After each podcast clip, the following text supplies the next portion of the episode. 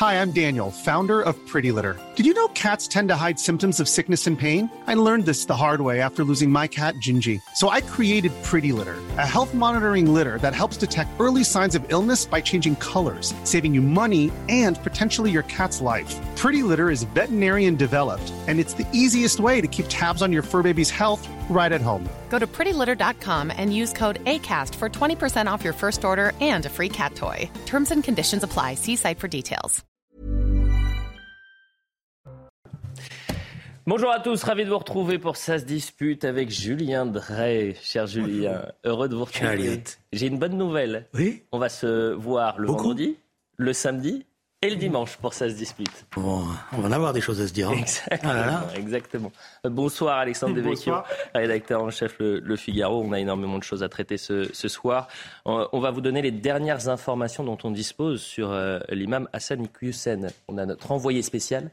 Euh, Qui d'ailleurs mieux informé peut-être que le ministre de l'Intérieur. Alors je me permets J'évite les problèmes. Mais en tous les cas, elle est sur le terrain. C'est ce que je peux vous dire. Elle a pu rencontrer les, les enfants euh, deux des cinq enfants de, de l'imam euh, qui ont refusé euh, de répondre au micro de CNews, mais qui ont donné quelques informations à, à notre reporter. On fait le point sur l'information avec Isabelle Pubolo et on voit cela dans un instant.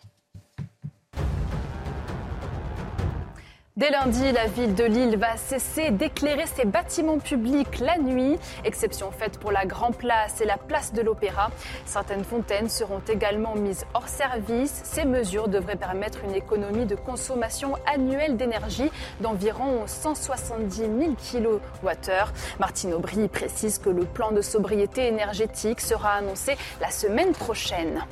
Un millier de bagages égarés à Roissy n'ont toujours pas été restitués. Le PDG groupe ADP réitère ses excuses. Il s'agit de valises dont les étiquettes ont été perdues. Le travail est donc titanesque pour les compagnies aériennes.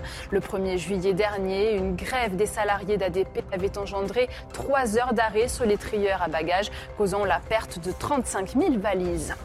Dans l'actualité internationale, l'Ukraine indique avoir frappé une base russe à Energodar où se situe la centrale nucléaire de Zaporizhia. L'armée ukrainienne précise avoir détruit trois systèmes d'artillerie ainsi qu'un dépôt de munitions. Des bombardements au lendemain de l'inspection de la centrale de Zaporizhia par l'Agence internationale de l'énergie atomique. Les experts resteront sur le site jusqu'à dimanche ou lundi. Un équipage de Greenpeace largue d'énormes blocs de pierre en mer dans la Manche. Son objectif est d'empêcher des pratiques destructrices de pêche industrielle réalisées avec d'énormes filets. L'opération a eu lieu hier au cœur d'une zone marine officiellement protégée. 18 blocs de calcaire pesant entre 500 et 1400 kilos ont été jetés dans les fonds marins. Voilà pour le point sur l'information. Troisième jour de cavale, je le disais, pour l'imam Iqiyoussen. Euh, depuis mardi et la décision d'expulsion validée par le Conseil d'État. Le prédicateur proche des frères musulmans est euh, introuvable. Il se pourrait même que cet imam soit actuellement euh, en Belgique. Un mandat d'arrêt européen a d'ailleurs été délivré. Et pour la première fois, notre envoyé spécial dans le Nord a pu rencontrer deux de ses cinq fils.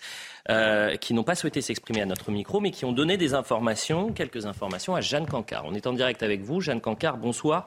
Euh, que vous ont dit les, enfants euh, d'Hassan Iqiyoussen? Eh bien, on a d'abord rencontré Otman Iqiyoussen, fils d'Hassan Iqiyoussen, qui lui aussi est imam dans une commune proche de Lourdes. Ce fils nous expliquait eh bien qu'il n'avait plus de nouvelles de son père depuis début août. Depuis, selon lui, qu'il a quitté le territoire français, que donc, par conséquent, son père n'a pas fui après avoir été notifié ce mardi de la validation euh, du Conseil d'État de son expulsion. Ce fils de 34 ans qui nous explique eh bien qu'il préfère savoir son père dans un pays étranger sans avoir de nouvelles de lui plutôt que de le savoir au Maroc, qui doit être peut-être en ce moment chez des amis, nous a-t-il confié. Il a aussi rajouté ce que je veux aujourd'hui, c'est que mon père soit jugé pour ses propos en France pour qu'il puisse se défendre et ainsi être innocentis. C'est aussi euh, le sentiment dont nous a fait part un autre de ses fils, Sofiane, avec qui on avait aussi pu échanger, qui nous a surtout parlé, lui, du dîner qui avait eu lieu en 2014 entre Gérald Darmanin et Hassan Iqiyoussen en présence d'autres personnalités. Il nous a dit, à ce moment-là, mon père avait déjà tenu des propos qu'on lui reproche. Alors pourquoi avoir avoir, attendu autant. Tout ça est politique. Ce fils qui nous explique aussi que son père va bien et qu'il pourrait s'exprimer dans les prochains jours, mais que d'ici là, il préfère se protéger à l'étranger. C'est très important ce que nous dit euh, Jeanne Cancard, c'est-à-dire que cet homme, qui est désormais un, délinquant, il faut le dire, c'est un délit euh, de ne pas se soustraire à euh, cette. Bah, c'est le préfet qui le dit. Vous dites non, Julien Drey. Non, je m'excuse. C'est pas un délit. Non. Alors allez-y. À partir du moment où il a quitté le territoire français, mhm.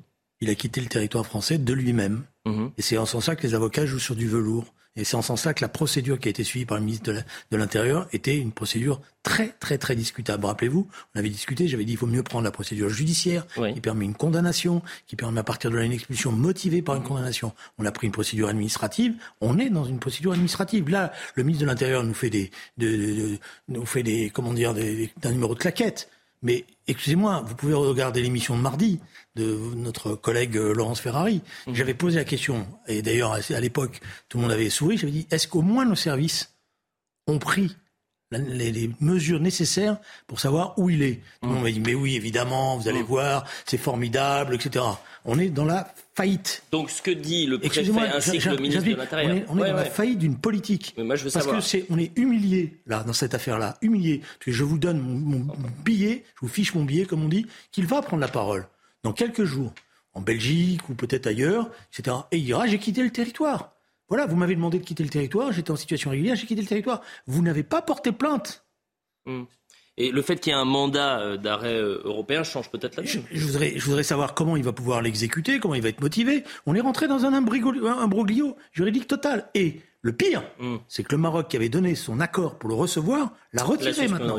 Donc, euh, d'un certain point de vue, même si vous le reprenez, pour l'expulser, ce sera encore plus compliqué, parce que vous ne pourrez pas l'expulser au Maroc.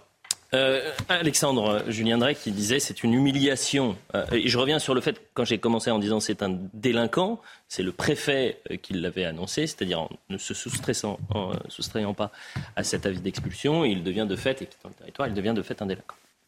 Non, mais je, rejoins Julien Drey sur le fait que c'est une, faillite totale. D'abord, mm. cette affaire est la preuve qu'on ne peut pas expulser d'étrangers en France, y compris ceux qui menacent l'ordre public. Donc, euh, euh, Gérald Darmanin avait parlé de victoire de la République. Hélas, mm. c'est une euh, défaite de la République. Ensuite, cette expulsion était voulue comme un symbole. Il faut toujours se méfier des symboles en politique, mais pourquoi pas? Et c'était un symbole qui devait peut-être donner une indication aux autres islamistes pour dire désormais l'État est ferme ça va se retourner contre nous parce que euh, ce qu'il apparaît, c'est que nous sommes faibles et je pense que cette affaire, hélas, va galvaniser les islamistes. Alors ensuite, je suis d'accord aussi avec Julien Dresse, sans doute qu'il y a un embroglio juridique, mais il y a la loi et il y a l'esprit de la loi. Et je pense que face à des ennemis de la liberté, eh bien parfois, euh, les démocraties libérales euh, vont devoir sans doute revoir leur conception des libertés individuelles. Je pense que on a été trop loin dans, la, question des libertés individuelles. On a fait finalement le jeu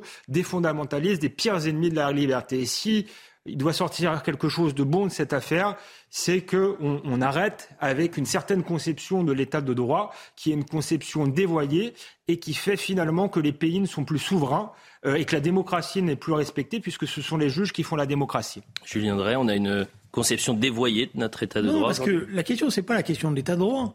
La question, c'est que ces propos, ils ont été tenus déjà depuis longtemps. Mhm. Ils étaient contraires aux principes fondateurs de notre République ou de notre vie commune. Ils auraient, donné ils auraient dû donner lieu à une plainte du ministre de l'Intérieur. Et à ce moment-là, Liman aurait été vraisemblablement condamné parce que ses propos étaient clairs, nets et précis. Et nous aurions eu la possibilité, y compris, de l'expulser, etc. Et, et, en ce moment-là, on l'aurait traité de délinquant parce qu'il aurait été condamné en mhm. tant que tel. Vous remarquerez qu'on n'a pas fait. Alors on l'a pas fait d'ailleurs, je vais, être, je vais être un peu médisant, mais quand même, on n'a pas fait parce que visiblement on a parlé avec lui avant. Et on a parlé amicalement avec lui en 2014, parce qu'il y avait une campagne municipale et qu'à l'époque on cherchait des voix.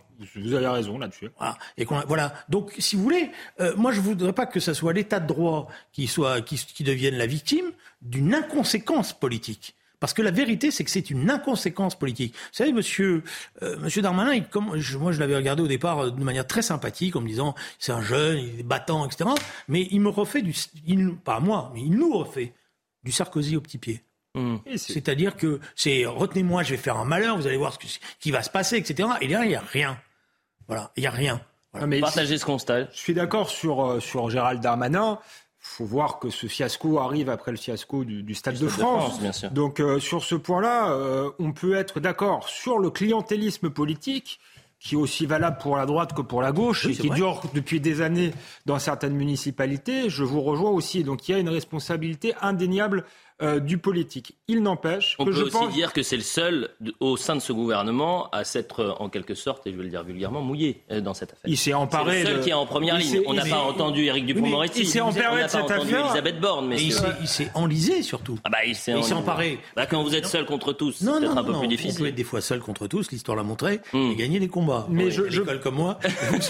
non, non, mais je, suis d'accord. C'est pour ça que je l'ai soutenu face à l'imam Iqiyoussen. On ne peut rien faire d'autre que de le soutenir.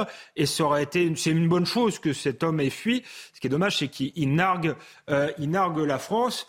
Euh, il nargue la France. Mais je, maintiens qu'au-delà de l'inconséquence des politiques, au-delà de leur clientélisme, de leur manque de courage et de leur lâcheté, de certains politiques euh, du moins, il y a un problème aujourd'hui avec la justice en France mm. et avec la conception des droits individuels. Vous noterez quand même, c'est ironique, que ce monsieur Iqiyoussen ne veut surtout pas retourner au Maroc. Il a refusé la nationalité euh, française, mais apparemment il fait bon euh, vivre en France. C'est un pays qui est quand même euh, un pays musulman. Le Maroc, finalement, semble être moins agréable que la France à, à, monsieur. C'est sans doute que la France a été un pays trop faible, trop faible avec les, les, les extrémistes qui en ont fait un, un laboratoire. Et aujourd'hui, il faut que ça cesse. Et pour ça, il faut durcir euh, l'appareil euh, euh, de, répression, quitte à faire certaines entorses à ce qu'on appelle les libertés individuelles. Mais encore une fois, je trouve ça ridicule que le motif invoqué au départ par le tribunal administratif pour dire qu'il devait rester ici, c'était son droit à la vie familiale. Là, on est dans un excès. Euh, je suis désolé, on est dans, un excès, surtout qu'il avait refusé euh, la nationalité française et que ses enfants, entre parenthèses, sont majeurs. Donc là, il y a quand même une interprétation de la loi par les juges et euh, qui pose problème. Alors, soit c'est hmm. l'idéologie des juges, soit c'est hmm. la loi qui est mal faite, mais il va falloir s'emparer de ce sujet. C'est un vrai sujet politique. Mais moi, je ne suis pas contre qu'on réexamine l'ensemble des dispositifs, mais j'ai vu tellement de politiques se réfugier derrière cet argument, c'est la loi qui est un problème. Et d'ailleurs, en général, nous demander de, réunir les assemblées nationales, euh, le Sénat en urgence pour faire voter des nouveaux dispositifs, etc. Vous savez, la vie parlementaire, elle, est, elle, est, un, elle a été pendant ces 20 dernières années un parcours du combattant de toutes les lois pour restreindre, etc. Et tout. Mais la vérité, c'est qu'une grande partie de ces lois ne sont pas appliquées et que vous avez euh, des, des, des, faiblesses politiques parce que là, c'est le pouvoir politique qui est en cause, c'est pas la législation. C'est, je veux dire, n'importe quelle personne un peu sensée devait savoir que cet imam, qui était tout sauf stupide, allait essayer de se soustraire au dispositif. Hmm. Bon, et qu'il allait se préparer. Donc on mettait une surveillance en place. Et cette surveillance, elle permettait justement au moment où, où il y avait un problème d'intervenir. Ce n'a pas été fait. C'est-à-dire que ça a été fait si, vous savez quand? Le jour où le, décret du Conseil d'État est tombé. Voilà, c'était un peu tardif. Pendant ce temps-là, en France, la coordination contre la loi euh, séparatisme, plus connue sous le nom de Perspective musulmane sur Twitter, appelle à un rassemblement de soutien au prédicateur Hassan Iqiyoussen. Ce sera demain à 15h, place de la République à Paris. Amaury Bucco nous donne plus d'informations. D'après nos informations, la mobilisation devrait être modeste. Elle n'a pour le moment pas été interdite par les autorités, mais la préfecture pourrait décider de prononcer un arrêté d'interdiction si elle juge qu'il y a un risque de trouble à l'ordre public. Euh, face à cela, euh, plusieurs personnalités politiques s'en sont émues. C'est le cas du député Horizon François Jolivet qui sur Twitter a écrit, je le cite, Le rassemblement de soutien à Equissen prévu demain à Paris est un rassemblement séparatiste et il ajoute que ceux qui se rendront à cette manifestation seront donc complices de ce séparatisme. Messieurs, est-ce qu'il faut interdire ce rassemblement? En tout cas, ce que ce rassemblement montre, c'est que finalement, l'imam Iqiyoussen n'est que la partie euh, émergée de l'iceberg. Et l'iceberg qui est devant nous, c'est l'islamisme rampant. Ce sont les 20 mosquées qui, dans la même région, je le rappelle, euh, l'ont défendu. C'est le fait aussi qu'à part l'imam Chalgoumi, j'ai entendu aucun responsable du culte musulman euh, aller à son encontre et défendre le ministre de l'Intérieur, y compris le recteur de la mosquée de Paris, dont je pensais qu'il tenait des positions courageuses. Donc qu'est-ce qu'on va faire de ces soi-disant représentants de l'islam de France? On va continuer à les recevoir très tranquillement euh, dans les palais de la République et les traiter comme des notables C'est une vraie question qu'il faut poser. Et ensuite, il faut s'attaquer à la racine du mal. C'est l'idéologie islamiste qui se répand euh, dans nos quartiers avec tout un environnement social, culturel. C'est très compliqué à, combattre cela, mais il va falloir le faire en étant beaucoup plus ferme. Maintenant, je ne sais pas s'il faut interdire cette manifestation parce qu'ils vont sans doute encore une fois crier à une forme de dictature, mais je note quand même que là encore, euh, l'état de droit, il y a deux poids deux mesures. il y a plusieurs manifestations qui ont été pour euh, trouble à l'ordre public qui ont été interdites. interdites hein. et, je rappelle, je parlais tout à l'heure de l'état de droit et je pense qu'on a été trop loin dans le, la défense des libertés individuelles, mais je rappelle que l'État, en cas d'extrême nécessité, a été très loin dans la privation des libertés il n'y a pas si longtemps. Euh, Souvenez-vous le moment du Covid, euh, les libertés individuelles, le Conseil constitutionnel, etc.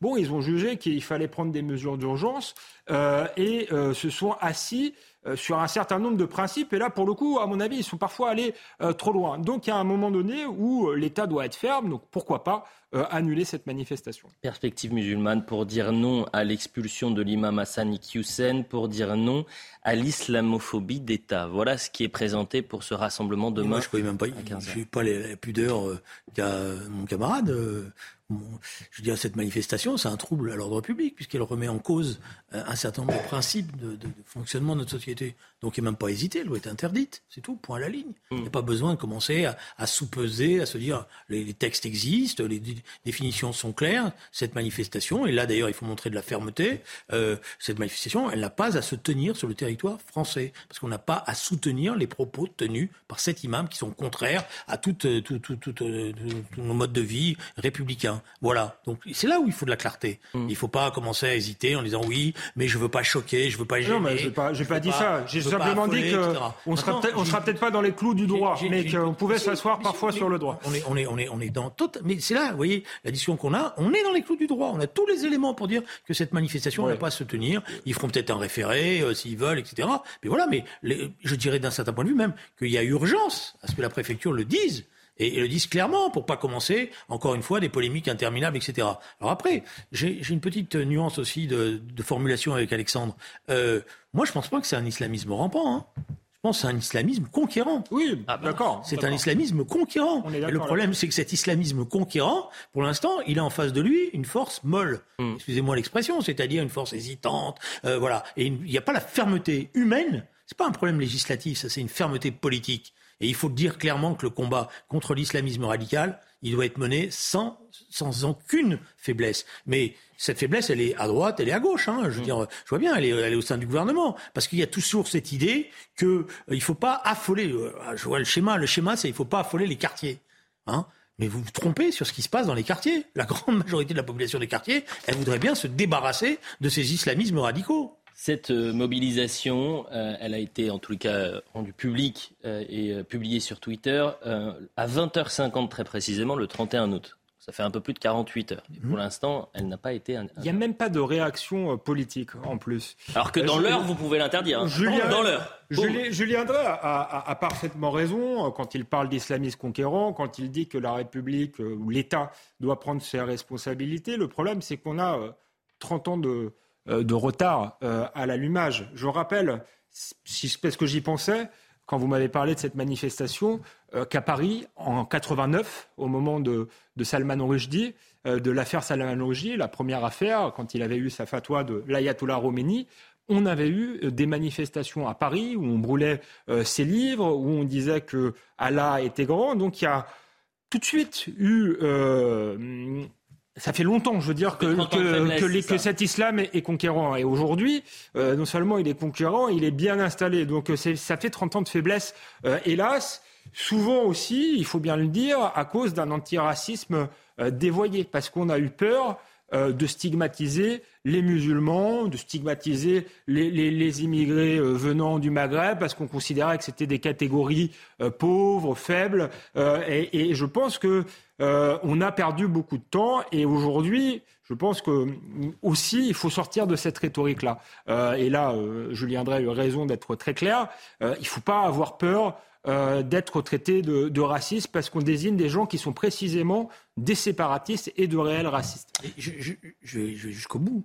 La, meilleure la meilleure manière de protéger les musulmans de France, c'est d'être intransigeant sur l'islamisme radical. Mm. C'est d'éviter qu'ils soient pris en otage. Voilà. Donc il ne s'agit pas de faire de, j'aime pas ce terme d'islamophobie. Il s'agit de montrer qu'on distingue très nettement et très clairement le combat contre l'islamisme radical et le, musulman qui pratique sa foi en, toute quiétude euh, dans, notre pays. Et il ne faut pas que justement il y ait une forme de c'est ça qui, qui, a certainement joué ces derniers temps, c'est qu'il y a une forme de culpabilité de notre part en disant oui, mais vous comprenez, il ne faut pas désigner la vindicte populaire. Il y a des forces, il y a des forces politiques qui jouent là-dessus, hein, c'est clair, et qui, qui, ont, qui, ont, qui sont construites, mais il faut les combattre. Et les combattre, c'est tenir ce, c'est les deux bouts de la chaîne, c'est-à-dire intransigeance totale à l'égard de l'islamisme radical et dénonciation dès qu'il y a du racisme ou des ségrégations contre les musulmans C'est une nouvelle agression et on passe à autre chose, euh, d'une insupportable lâcheté et violence. Lundi matin, une grand-mère de 89 ans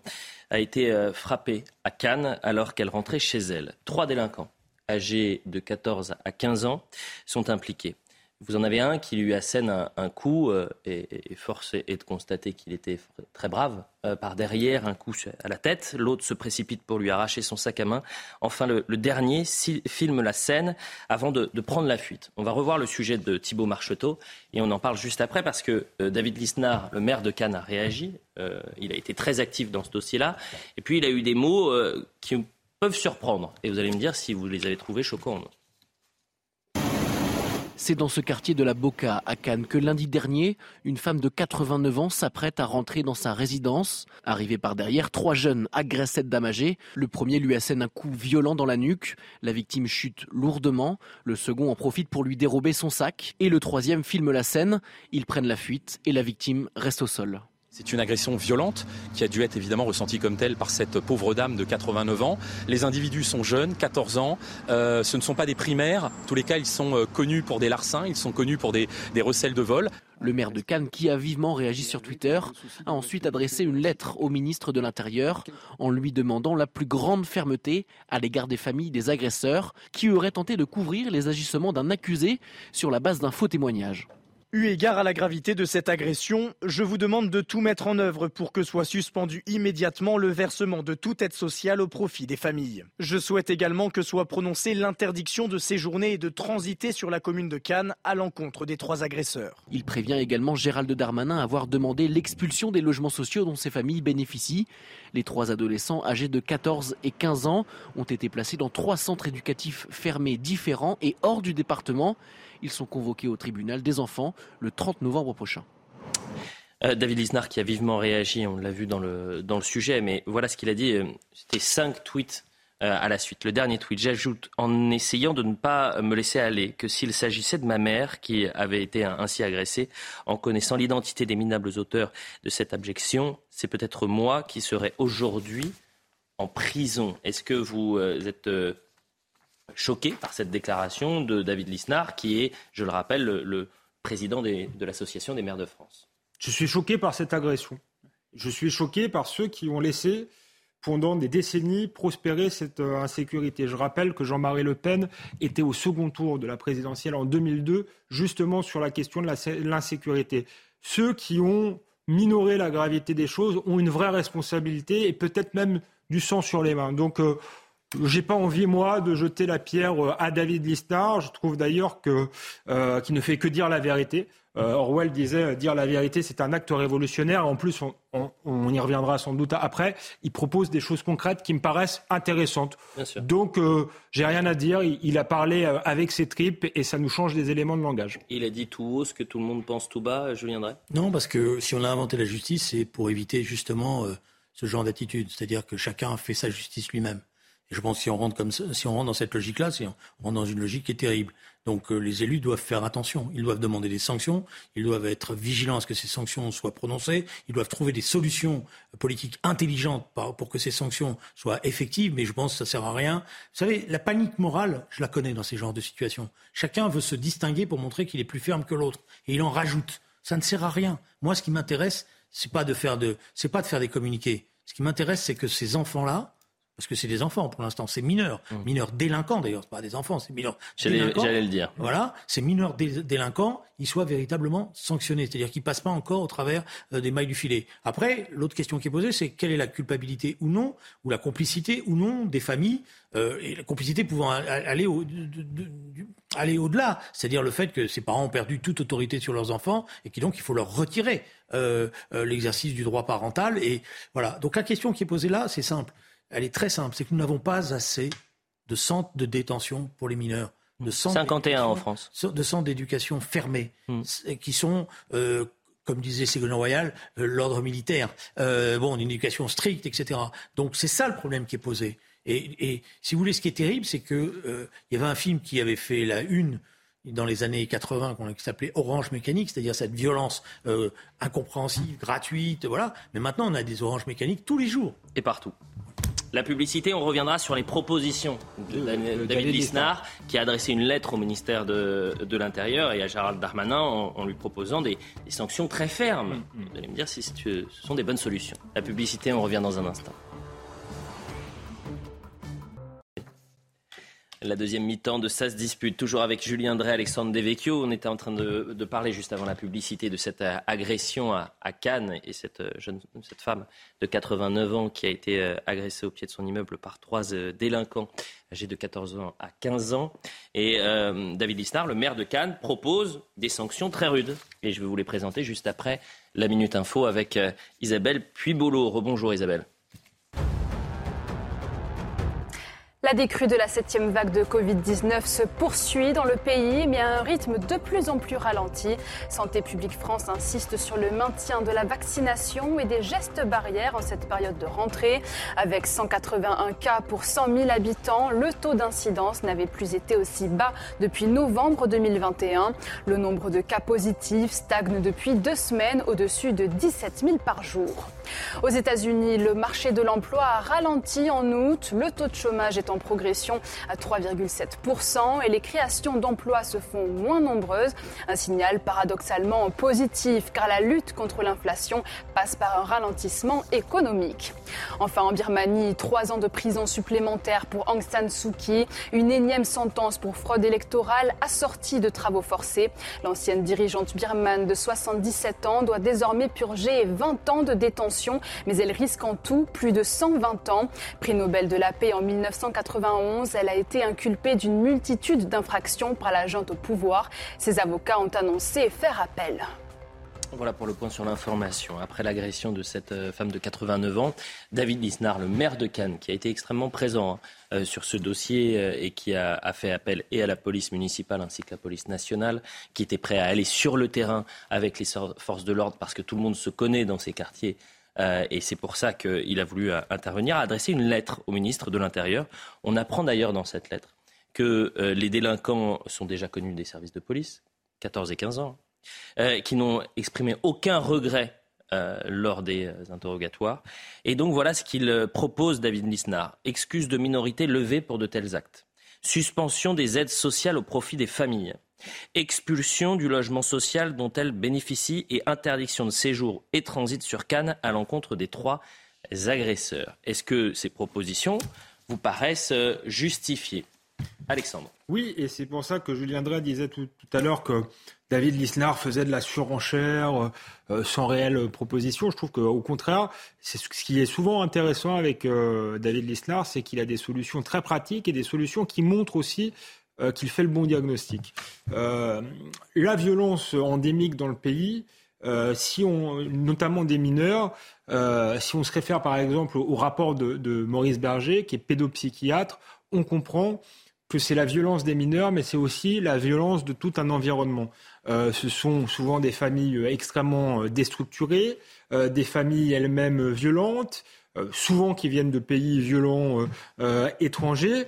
Euh, c'est aussi la, la, la violence euh, du ghetto, de la cité. Donc c'est un environnement familial et social autour euh, du délinquant. Et donc je crois que si on veut vaincre cette violence, il faut aussi couper le délinquant de cet environnement-là et frapper non seulement le délinquant, mais aussi son environnement. Et donc c'est pour ça que je suis très favorable à effectivement qu'il n'y ait pas d'aide sociale, qu'il n'y ait pas de logements sociaux pour des parents défaillants qui ne respectent pas la nation. Pas de raison qu'il y ait de la solidarité nationale pour ceux qui ne respectent pas la nation. Alors il faut voir dans le cas présent, il peut y avoir des défaillances qui sont excusables, je pense notamment aux mères seules, mais là c'est quand même une famille qui a l'air complice, hein, qui a essayé, voilà, par son témoignage, de mentir sur les faits, et donc je pense que c'est une bonne chose.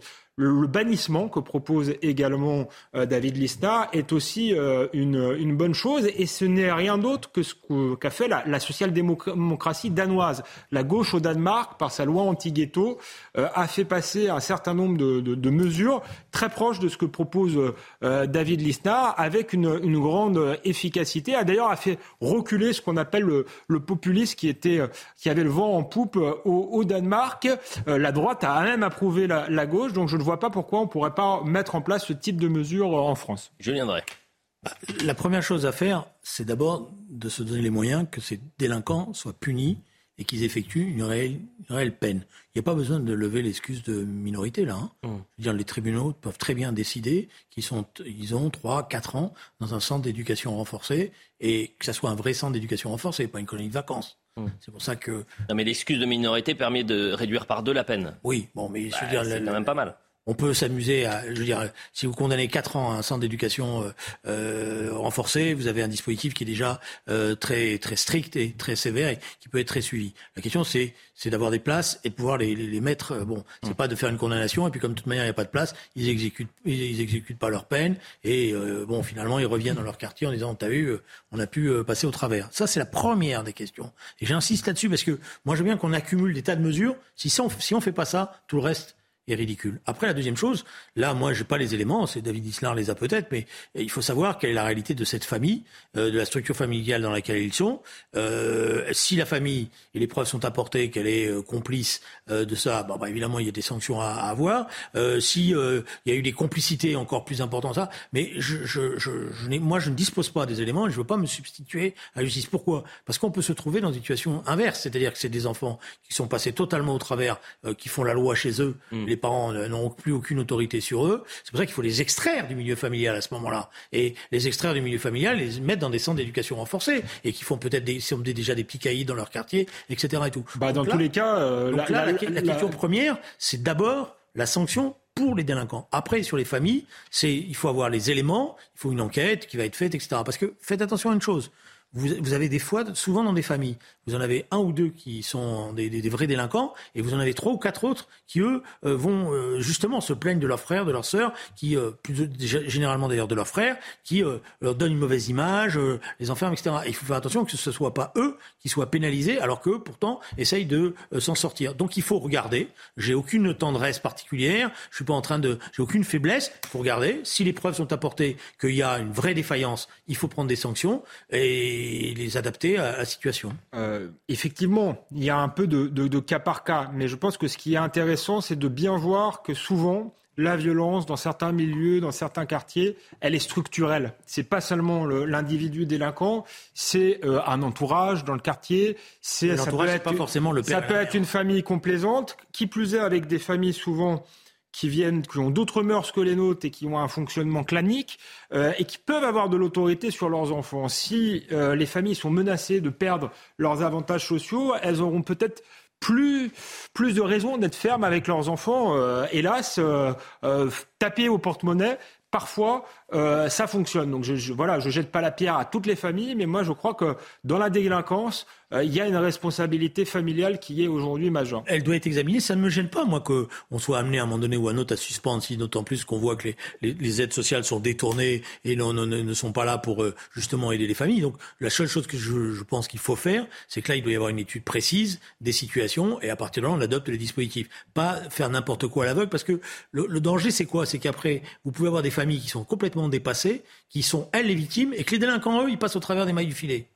Avançons. On va parler du euh, Conseil de défense et de sécurité sur l'énergie. Le premier euh, Conseil de défense, pas la même crise, mais la même méthode. C'est-à-dire qu'après la crise sanitaire, on a la crise de l'énergie et face au risque de pénurie d'électricité et de gaz, le président de la République a donc réuni un Conseil de défense ce vendredi et c'est Agnès Pannier-Runacher, la ministre de la Transition énergétique, qui s'est voulu contrairement au président la semaine dernière avec ce triptyque fin de l'abondance, des évidences et de l'insouciance, a été un peu plus rassurante. On l'écoute. Les livraisons de gaz russe par gazoduc sont donc au plus bas. Elles ne sont pas coupées, elles sont au plus bas. Mais comme je l'ai dit en introduction, nos terminaux méthaniers tournent à plein régime et nous avons quasiment atteint notre objectif de remplissage de nos stocks. Sur l'électricité, vous le savez, 32 réacteurs sont à l'arrêt, dont certains pour corrosion sous contrainte et d'autres pour les maintenances habituelles. EDF s'est engagé à redémarrer tous les réacteurs pour cet hiver. C'est intéressant, c'est plutôt rassurant. Et effectivement, EDF confirme que 32 réacteurs sont toujours à l'arrêt.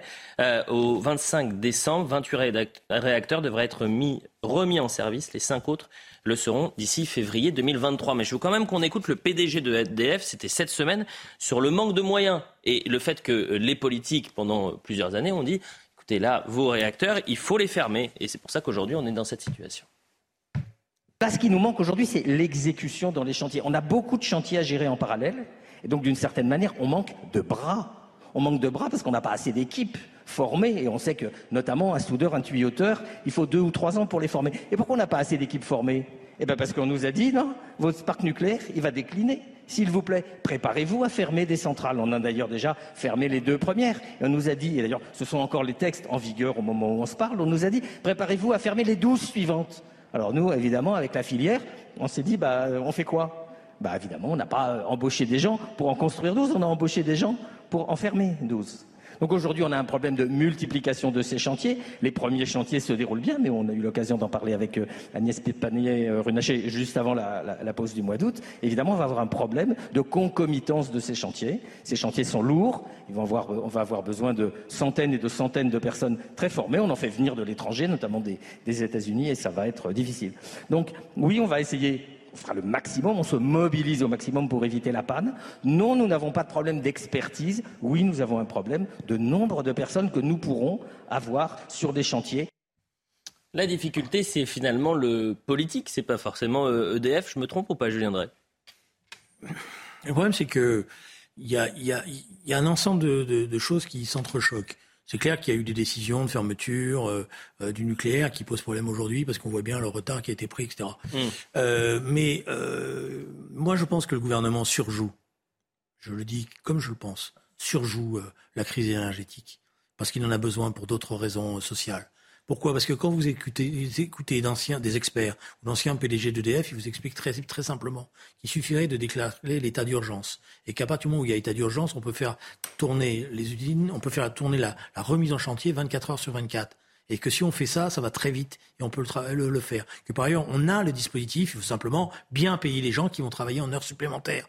Voilà. Donc on n'est pas, on est, je veux dire, si on écoute des experts, on n'est pas dans cet état d'affolement qu'essaye d'injecter euh, le président. là, c'est le président d'EDF, c'est pas le, oui, mais vous avez le politique. Et très honnêtement, vous avez, vous avez un ancien président d'EDF qui a été décrié, etc., qui, il y a quelques jours, a expliqué peut lui reprocher des tas de choses, mais sur le plan énergétique, il connaît son dossier, mm. hein, qui a expliqué clairement, et d'ailleurs l'interlocuteur de la chaîne sur laquelle il était euh, a été... Euh, euh, on lui a coulé le bec, et c'est Dieu de couler le bec à cet interlocuteur-là, avec Brunet. Bon, il a même fait à un moment donné où, où le floc Prigent ne pouvait plus prendre la parole, parce qu'il s'agit de Monsieur le floc Prigent. Mm. regardez la scène, elle est intéressante, et, et, vous verrez qu'il décrit à, la, à, la, virgule près ce qu'il faut faire, et, et il explique qu'il n'y a pas du tout euh, je le crois parce que j'ai je vais être honnête avec vous, j'ai été surpris par ses propos et donc je me suis mis à, rechercher sur Internet s'il n'était pas, etc. Et il a raison. Bon, on s'alarme pour rien. Ou en tous les cas, on s'alarme pour éviter de parler d'autres sujets.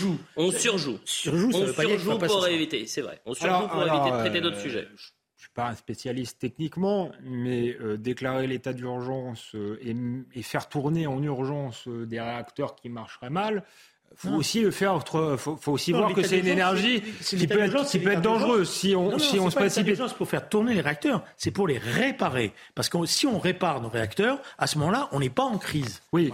Bon, il n'empêche que peut-être qu'on surjoue, mais il y a une réalité, euh, c'est qu'on avait un outil formidable, le nucléaire, qui euh, théoriquement devait nous permettre de euh, payer l'énergie moins chère, qui en 2021 encore nous permettait d'exporter de l'électricité. On était exportateur d'électricité, on va devenir importateur et que cet outil formidable, on l'a laissé euh, se paupériser, euh, on a fermé euh, Fessenheim, ce qui nous met en, difficulté. Donc il y a quand même un, voilà, changement de cap politique qu'il faut prendre, et ceux qui ont pris des mauvaises décisions pourraient avoir l'humilité, euh, je crois, de le reconnaître. Alors c'est des décisions qui ont été prises pour plusieurs raisons. Par une forme de, de démagogie politique, il fallait faire plaisir euh, aux, écolos, ou, en tout cas à ceux qui s'autoproclament écolos, et donc pour gagner quelques voix parce qu'il y a eu un accord entre François Hollande ou Martine Aubry à l'époque qui était première secrétaire du PS euh, et les Verts, on a décidé de fermer Fessenheim alors même que François Hollande n'y était pas euh, favorable. Donc pour pour une tambouille politicienne, euh, on a fait ça. Ensuite, Emmanuel Macron, au début de son mandat, euh, était pour poursuivre les fermetures parce que euh, il avait fait une prise de guerre politique en la personne de Nicolas Hulot. Donc il y a une part de démagogie politique, mais il y a eu plus grave, je pense. On ne comprend rien si on ne comprend pas la, la, situation européenne. Et en fait, on en est là aussi à cause de notre faiblesse par rapport à l'Allemagne. On avait effectivement, pour une fois, un outil industriel formidable et un terrain sur lequel on était supérieur aux Allemands. Et je crois que c'est pour ça que les Allemands, qui étaient eux-mêmes, euh, Angela Merkel était elle-même en prise avec les Verts, mais en, réalité, euh, je pense qu'elle y a vu son avantage industriel. Elle ne voulait pas que la France soit devant dans un secteur. Euh, les Allemands produisaient des, éoliennes et donc la France, par, par soumission, par faiblesse, par européisme BA, a choisi euh, de démanteler son parc nucléaire pour euh, aller prendre euh, des éoliennes allemandes. Et donc je crois que si on veut réfléchir à long terme, il va falloir remettre tout ça à plat, expliquer à nos partenaires allemands qu'ils ont mis l'Europe en état de dépendance, notamment du gaz russe, et revoir la politique à l'échelle européenne. J'ajoute qu'on est dans le marché européen de l'énergie, ça veut dire que le prix de l'électricité est indexé sur le prix du gaz, notamment du gaz allemand, qui est cher à cause de la guerre en Ukraine, mais aussi à cause des pannes des éoliennes euh, allemandes. Donc il y a tout ça à revoir et on aimerait bien entendre Emmanuel Macron ou ses ministres là-dessus. Il nous reste cinq minutes, ce que je vous propose, car on se voit demain. De, dire deux choses. Allez-y. Euh, on n'a pas démantelé notre parc nucléaire. En partie, on a commencé. Heureusement qu'on l'a pas démantelé complètement. donc attention, de, dire, la décision. Mais on lui a mis un sacré coup. Non, on a fermé une centrale nucléaire avec le problème qui était posé, qui était que cette centrale nucléaire était obsolète et que les coûts pour la pour la, la rentre. Euh, bah, c'est d'investir, Julien André. était énorme. Donc le calcul coût euh, investissement. Mais le gouvernement, vous voyez, des fois je suis très critique contre la gauche, mais le gouvernement François Hollande, il n'a pas démantelé le parc nucléaire. Il a, cessé d'investir. Le, nucléaire, n'était pas l'élément essentiel. nous n'avons pas suivi les Allemands.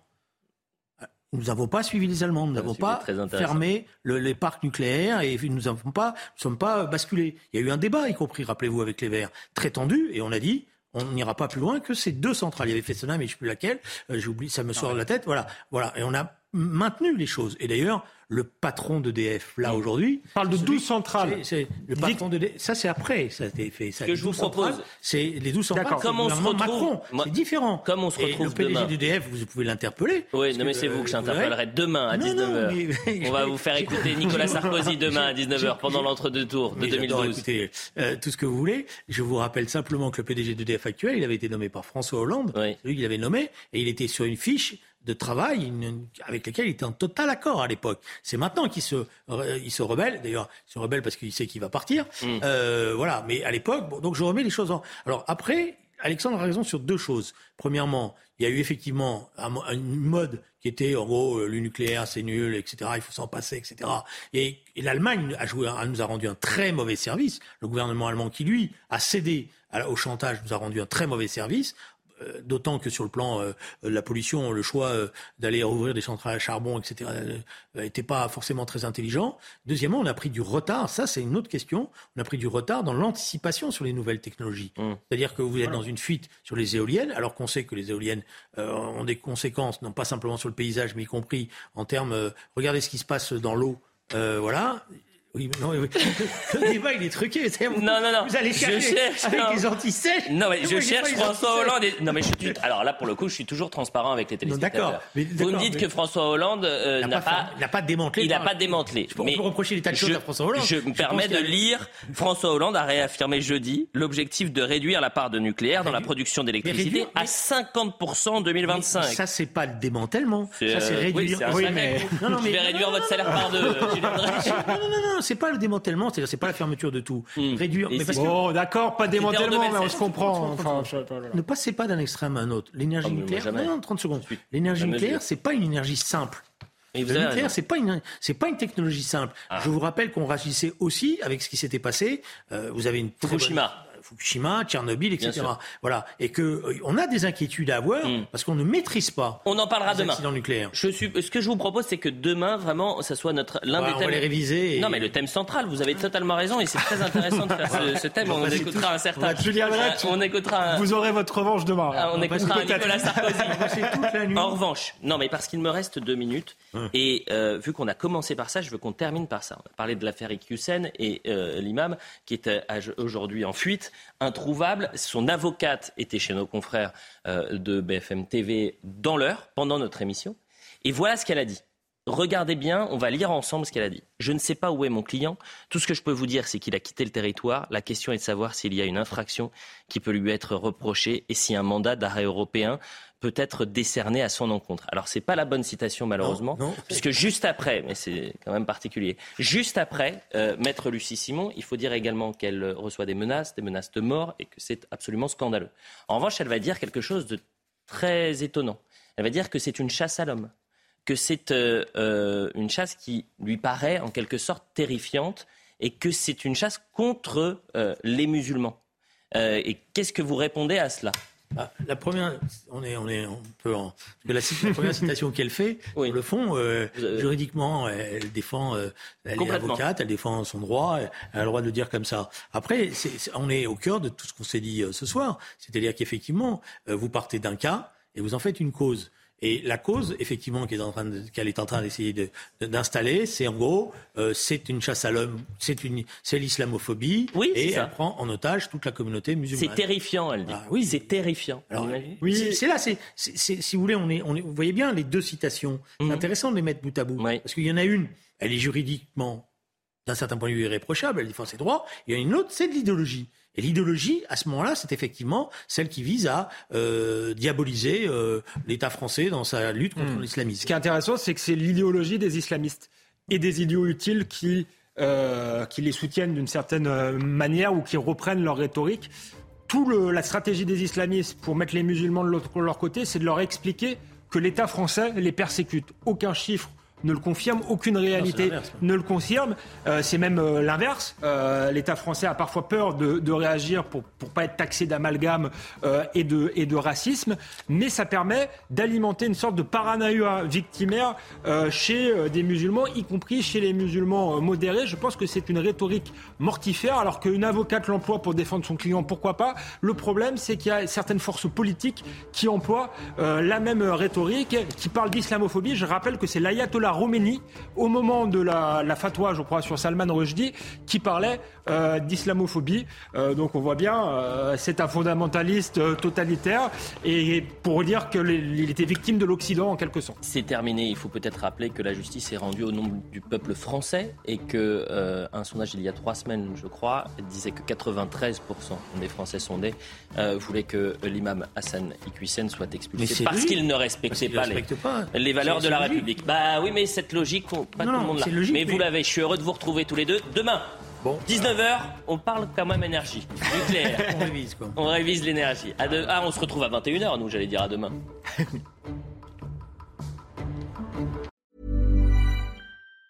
Planning for your next trip? Elevate your travel style with Quince. Quince has all the jet setting essentials you'll want for your next getaway, like European linen premium luggage options, buttery soft Italian leather bags, and so much more. And it's all priced at 50 to 80% less than similar brands. Plus, Quince only works with factories that use safe and ethical manufacturing practices. Pack your bags with high-quality essentials you'll be wearing for vacations to come with Quince. Go to quince.com slash trip for free shipping and 365-day returns.